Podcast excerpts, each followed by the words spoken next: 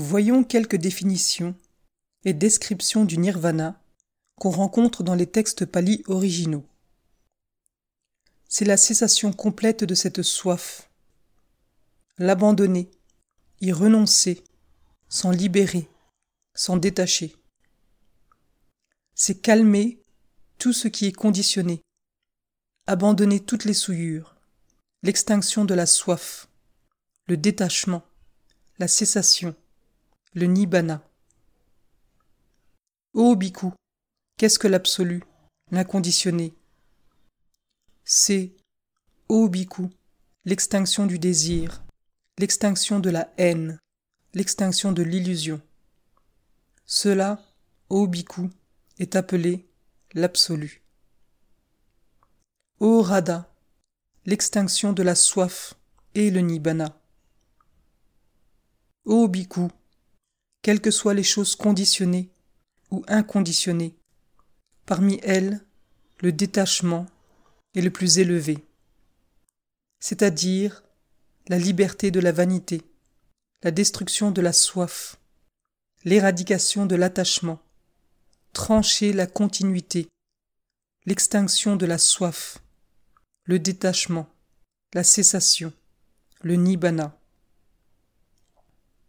La réponse de Sariputta, le plus éminent disciple du Bouddha, à la question directe Qu'est-ce que le Nibbana que lui avait posé un Parivrajaka est identique à la définition de Asamkata qu'avait donné le Bouddha lui-même et que nous avons cité plus haut. L'extinction du désir, l'extinction de la haine, l'extinction de l'illusion. L'abandon et la destruction du désir et de l'avidité pour ces cinq agrégats d'attachement. C'est la cessation du dukkha. La cessation de la continuité et du devenir et nibbana. Et encore, parlant du nirvana, le Bouddha dit Ô Bhikkhu, il y a le non-né, le non devenu, l'inconditionné, le non composé. S'il n'y avait pas le non-né, le non devenu, l'inconditionné, le non composé, il n'y aurait pas d'évasion de ce qui est né, de ce qui est devenu, de ce qui est conditionné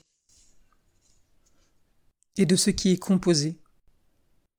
Puisqu'il y a le non-né, le non devenu, l'inconditionné, le non composé, ainsi il y a une possibilité d'émancipation pour le né, le devenu, le conditionné et le composé.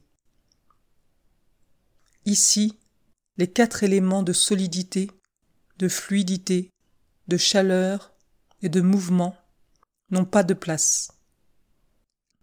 Les notions de longueur, de largeur, de subtil et de grossier, de bien et de mal, de non de forme sont absolument détruites. Ni ce monde, ni l'autre, ni venir, ni partir, ni rester debout, ni mort, ni naissance, ni objet d'essence ne peuvent être trouvés.